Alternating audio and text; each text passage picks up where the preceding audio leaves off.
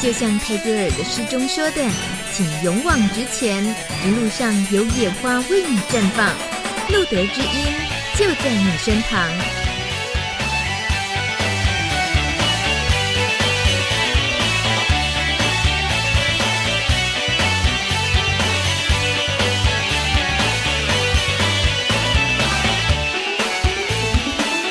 Hello，欢迎收听路德知音 Live 直播。今天是二零一五年五月十二号，第九十集的直播了，已经破九了耶！这九十啊，如果是换算成人的年纪的话，九十岁就是老 Coco 了。可是会觉得那应该是很有智慧的年纪的数字才对。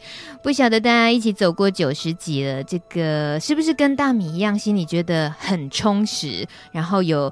觉得自己越来好像对于 HIV 啊，对于艾滋这些名词有越来越内行的感觉，然后呃，平常呢会找人试验一下自己是不是真的够内行，就是开始去呃突袭一些身边的好朋友，然后去考验他们，然后也顺便考验自己对于表达这个呃名词这个议题的能力怎么样。哎，我自己是不敢随便乱秀啦，但是呢，我觉得这应该是一个自我测量的还不错的方式。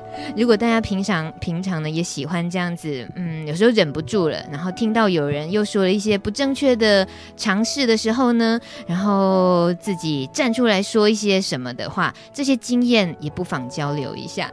那么今天说是呃自己都说很内行没有错，不过在。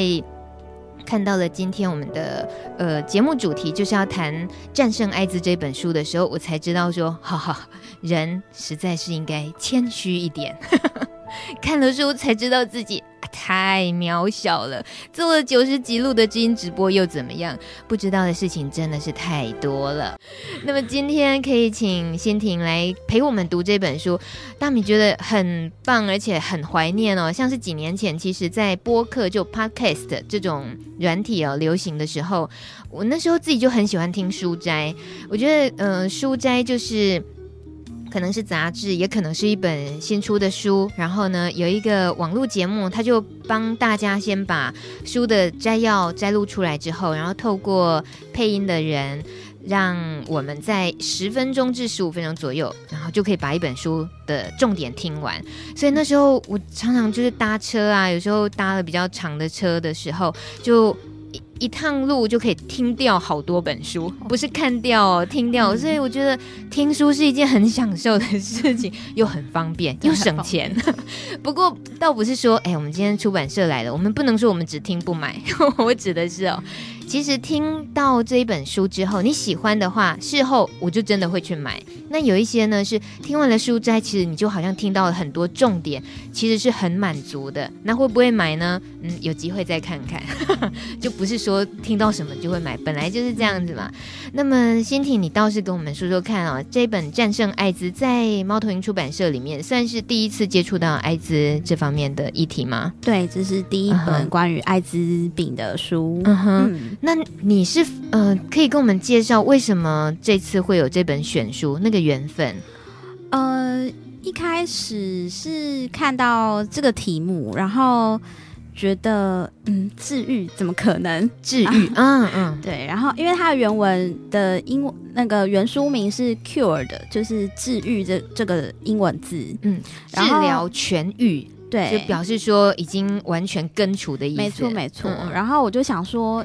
嗯、呃，怎么可能呢、啊？然后就质疑了一下。那可是后来就是赶快去找找看，就是有没有呃原文的书可以来看呐、啊。然后呃就看了内容之后，就发现，哎，这就是算是一本呃讲整个艾滋医疗发展的书。然后而且写的很平易近人。嗯、那因为就是也是有感于呃台湾一直都是。很污名化这个疾病嘛，嗯、那我觉得算是有义务让大家知道说，呃，艾滋病到底是什么东西。然后，而且我觉得说，因为可能以前呃，市面上有一些艾滋相关的书，然后有一些是呃带原者的生命故事等等。哦、那我觉得以医疗史的这个角度切入的，呃，比较比较少，嗯，嗯，几乎没有看到。那我觉得就是在对于一般大众来说，这样子的切入角度是更可能更有感的，嗯，然后更容易理解的。因为我就会想说，呃，在讲到这本书的时候，我都会举一个例子，就是不知道大家有没有看过那个呃《肝炎圣战》这本书，在很呃，应该是在。一九九几年的时候出版的，嗯、那呃，因为在呃那个时候，呃，B 型肝炎算是台湾非常呃国病嘛，啊、哦，对，然后非常非常多人带原、嗯。那可是那个时候，就是因为有台大或是还有很多其他医院的医生还有研究人员，就是投入。这个疾病的研究，嗯、然后才后来才会有 B 肝的疫苗啊、嗯、等等，那算是就是一个圣战。嗯、那那本那本书就是记录了那些医生或研究人员，然后投入，然后让这个整个发展起来，嗯、然后让这个疾病在台湾越来越少见。那相对于艾滋的话，我觉得这本书就是呃这样子的一个记录，然后适合大家都可以看这样子。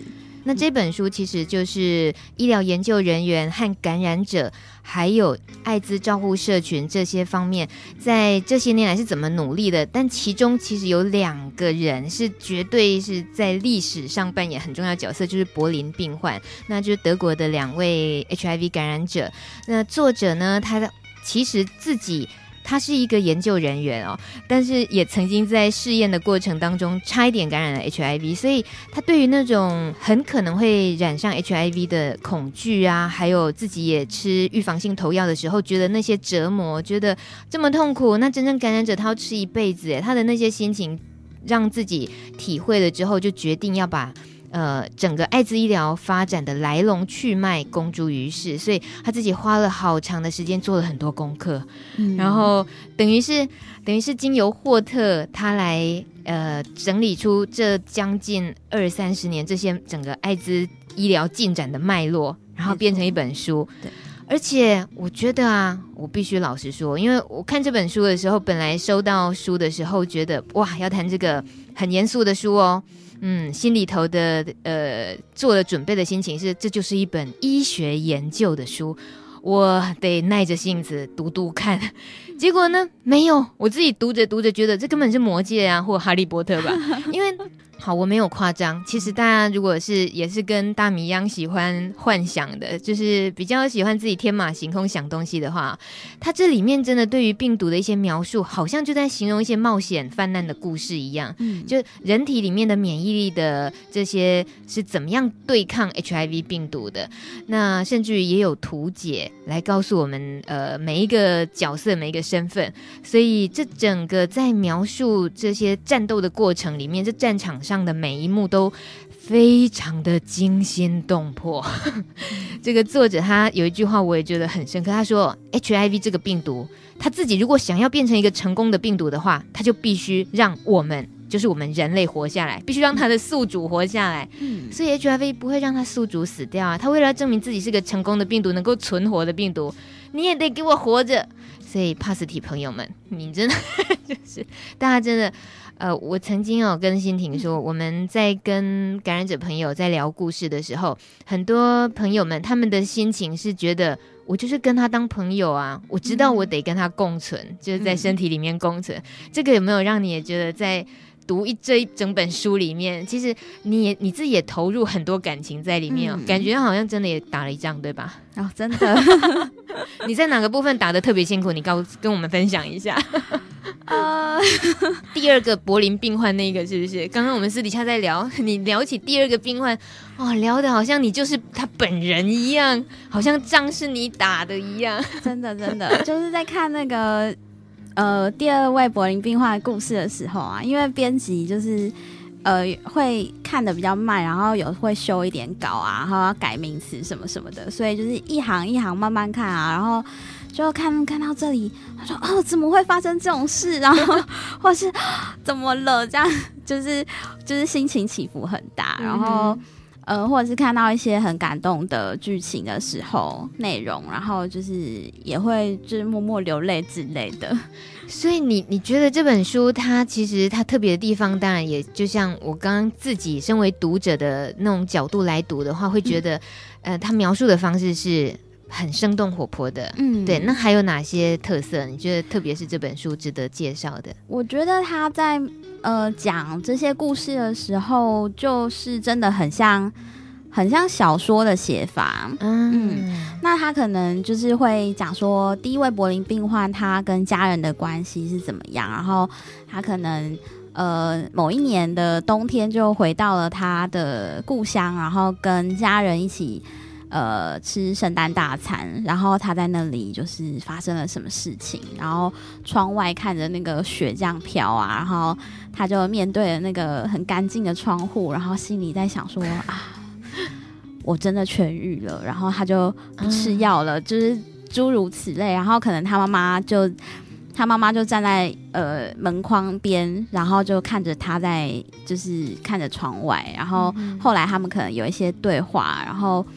呃，家人是如何支持他们这样子？嗯，对啊，那这些你形容起来历历在目的感觉耶，啊、真的，因为他写的就是很有画面呐、啊，嗯、然后可能他就是也会比对一下，就是讲说第一位柏林病患他跟家人的关系，然后再来就是讲说第二位柏林病患呢又是怎么样？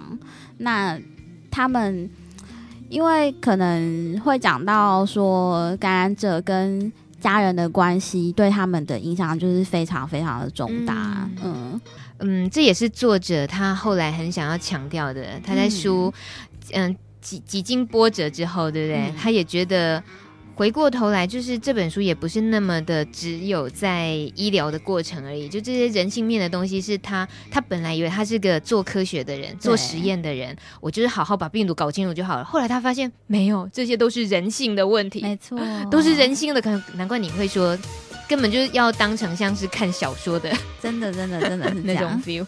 好，我们希望大家这个有机会的话呢，也可以翻翻看，就我们我们说的这些东西，在你的想象里面，你觉得是不是跟你自己呃感染的历程啊，或者是听节目的，如果是家人朋友的话，也可以透过这本书。多一些，就是换个角度想的，没错，然后去理解他们感染的内心的这些流程，嗯，人生历程。嗯，其实这本书哦，它感染的年代从一开始的一九八零年代开始提的嘛。那我现在大家听到的背景故事，就是我就在想，那个时候我们当然今天是要好好了解艾滋啊，可是，一九八零年代到底还有什么在流行歌坛有代表作的呢？很红的呢？哈哈哈！哈，这首心停应该不知道，他那张脸 看起来就是不认识这个团名的样子。这是德国的摩登语录合唱团 Modern Talking 他们的 Brother Louis 一九八六年的作品。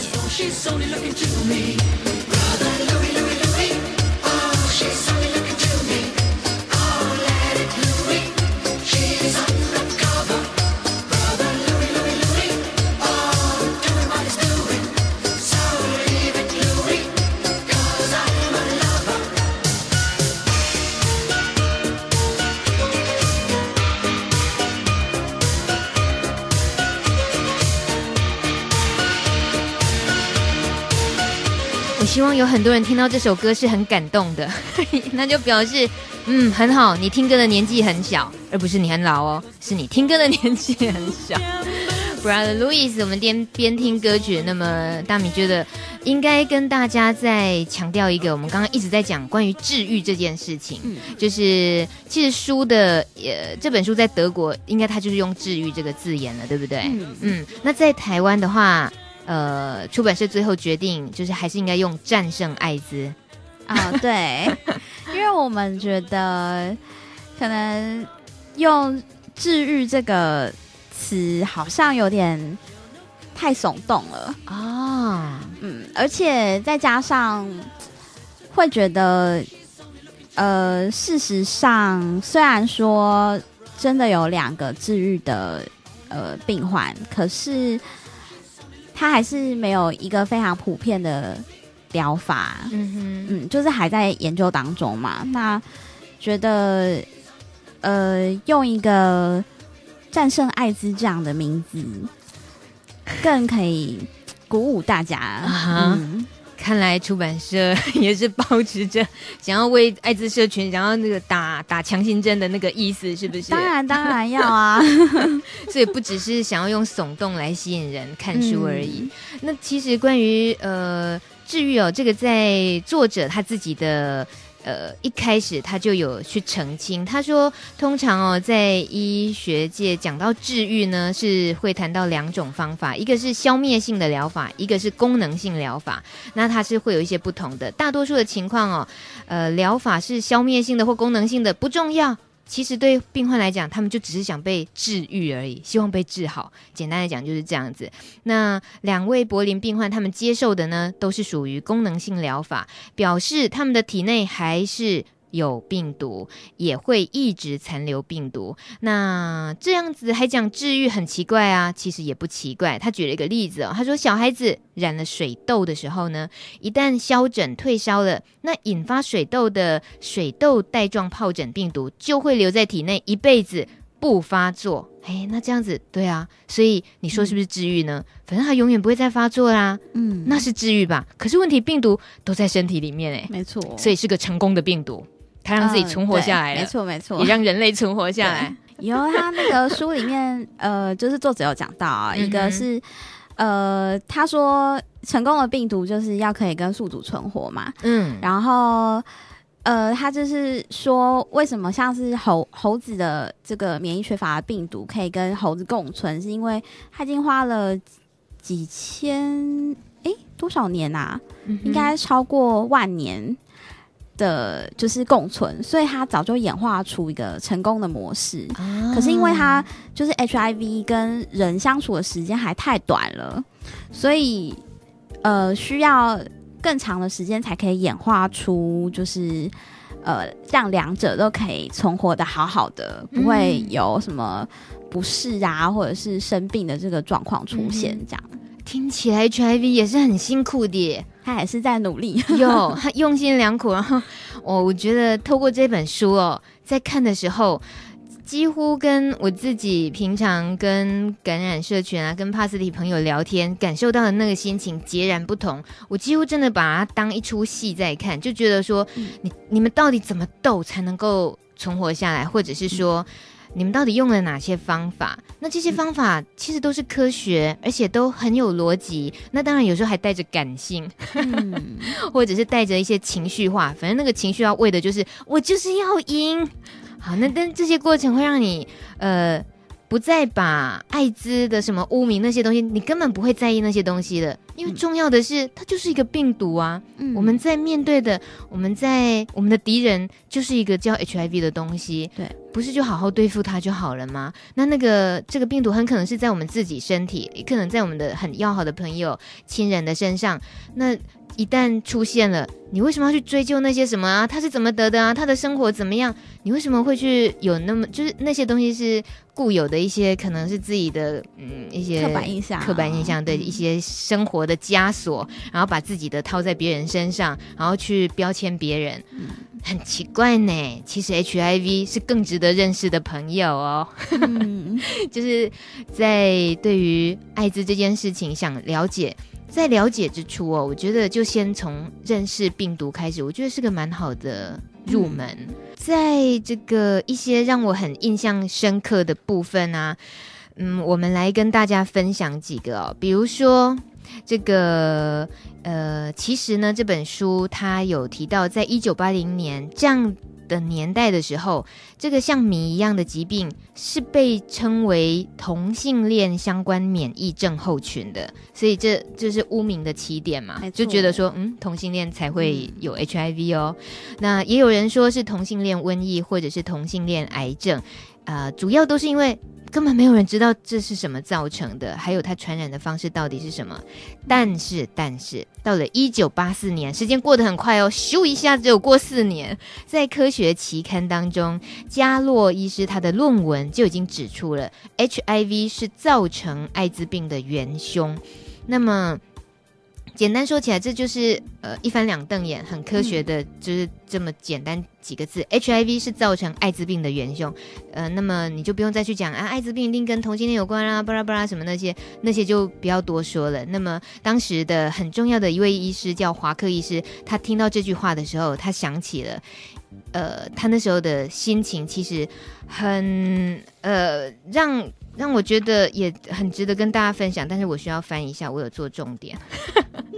这个时候，那个呃，谁？心婷哦，我翻到了。OK，那时候华克医师呢，他就说，呃，这一切都让人莫名的亢奋。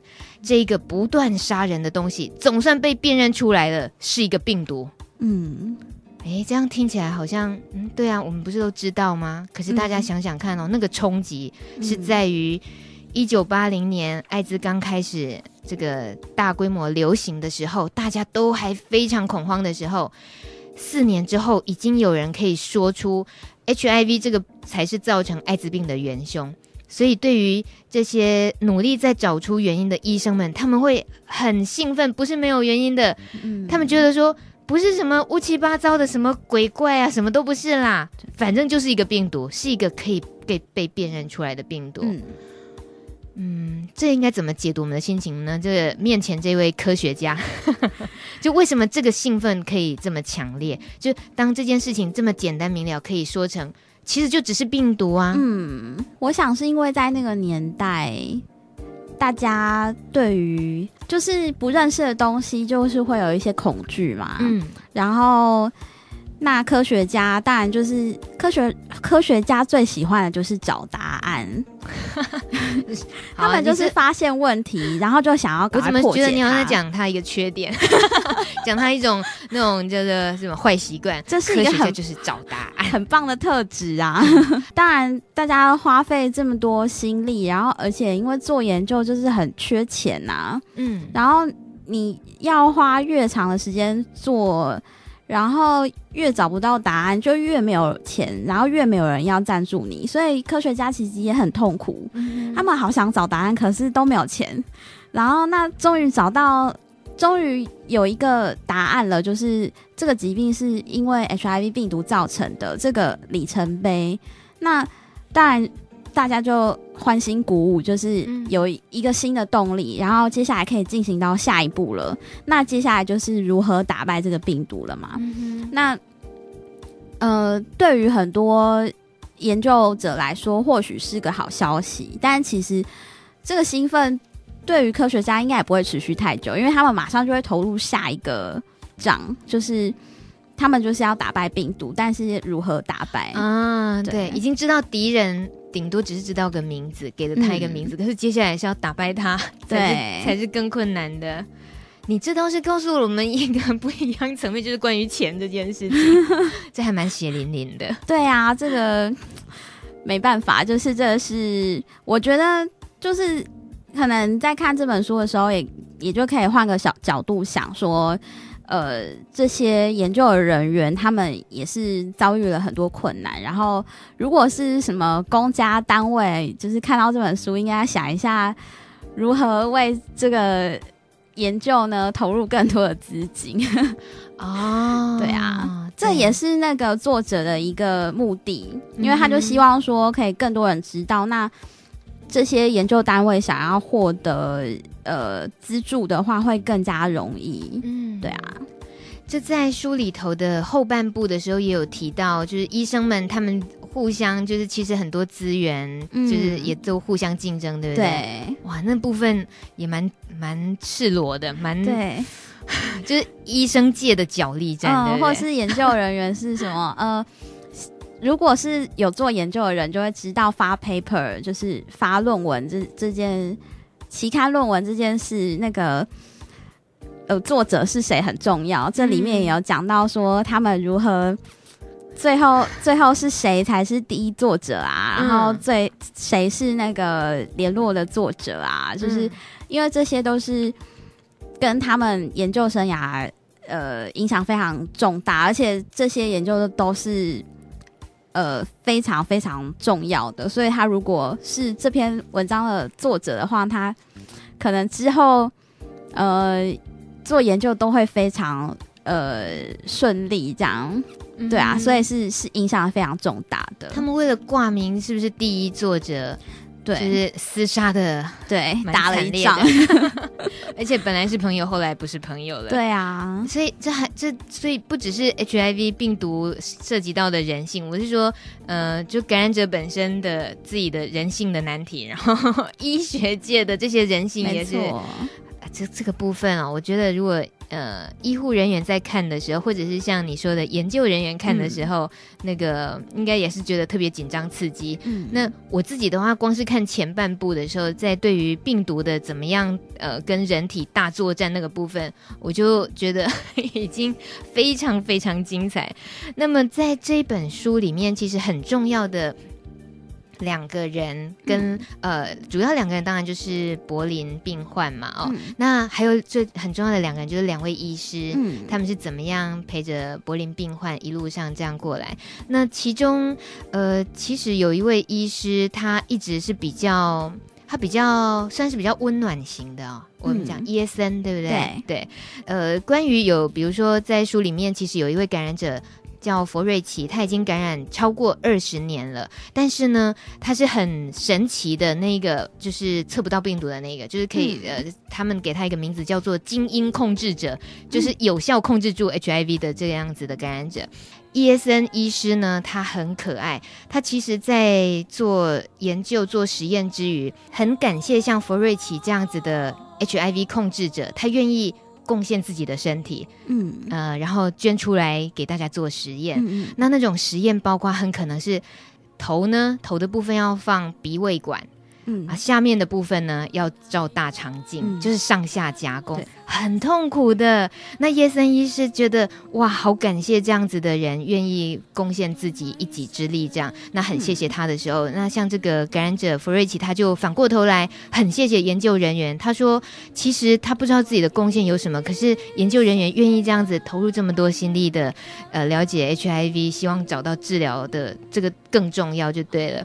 那么叶森医师还甚至于。会花很多时间跟病患解释 HIV 的生物学机制。哇塞，我不知道到底弗瑞奇想不想听啦。但是至少耶森医师他是很少见的，很有办法，然后也愿意花时间告诉这些受测试的对象，来让他们了解他们所接受的手术还有治疗背后有什么样的风险。而这大部分都是没有人会去讨论的科学面的东西，嗯、不是讲素食面科学面哦，大家。他其实是因为他的另一半没错感染了 HIV，让他义无反顾的一股脑投入那么多那么长的时间，然后甚至于想尽办法把把他们两个人自己的。秘密的送到某个地方，自己用自己的实验方式在治疗。对，哎，那是非常人性的考验呢，因为那是他爱的人，可是他又得用那种很不靠谱的方式在治疗他另一半。但总归有治疗才有希望，真的。可是最后，艾滋呃柏林病患是治愈了，呃所谓的治愈了，就病毒测不到，但是叶森的爱人并没有回头，对，他离开他了。对，他的另一半在其实治疗的前半部的时候，在刚开始没多久的时候，他们就分手了。嗯，可是他还是继续为了。呃，他的另一半，那当然是也为了更多艾滋感染者来研究这些治疗的方法。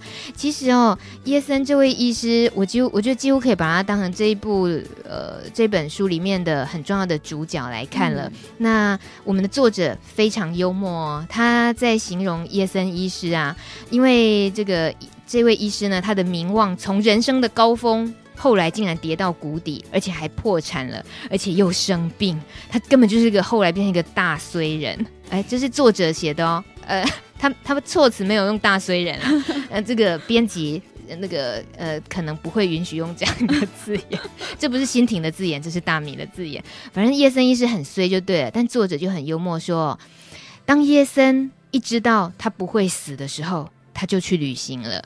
而且呢，当他旅游到杜拜的时候呢，遇到了王子，他的另一半是一位王子，他的另一半情人时不时就骑着白马带他去兜风，嗯、然后整个皇宫就是他们游乐的游乐园，没错。而且所有的人看到耶森医师都会跟他打招呼，跟他问好，因为他们知道跟他在一起的是一位王子啊。这个 作者你看，他在吃叶森。医师的豆腐，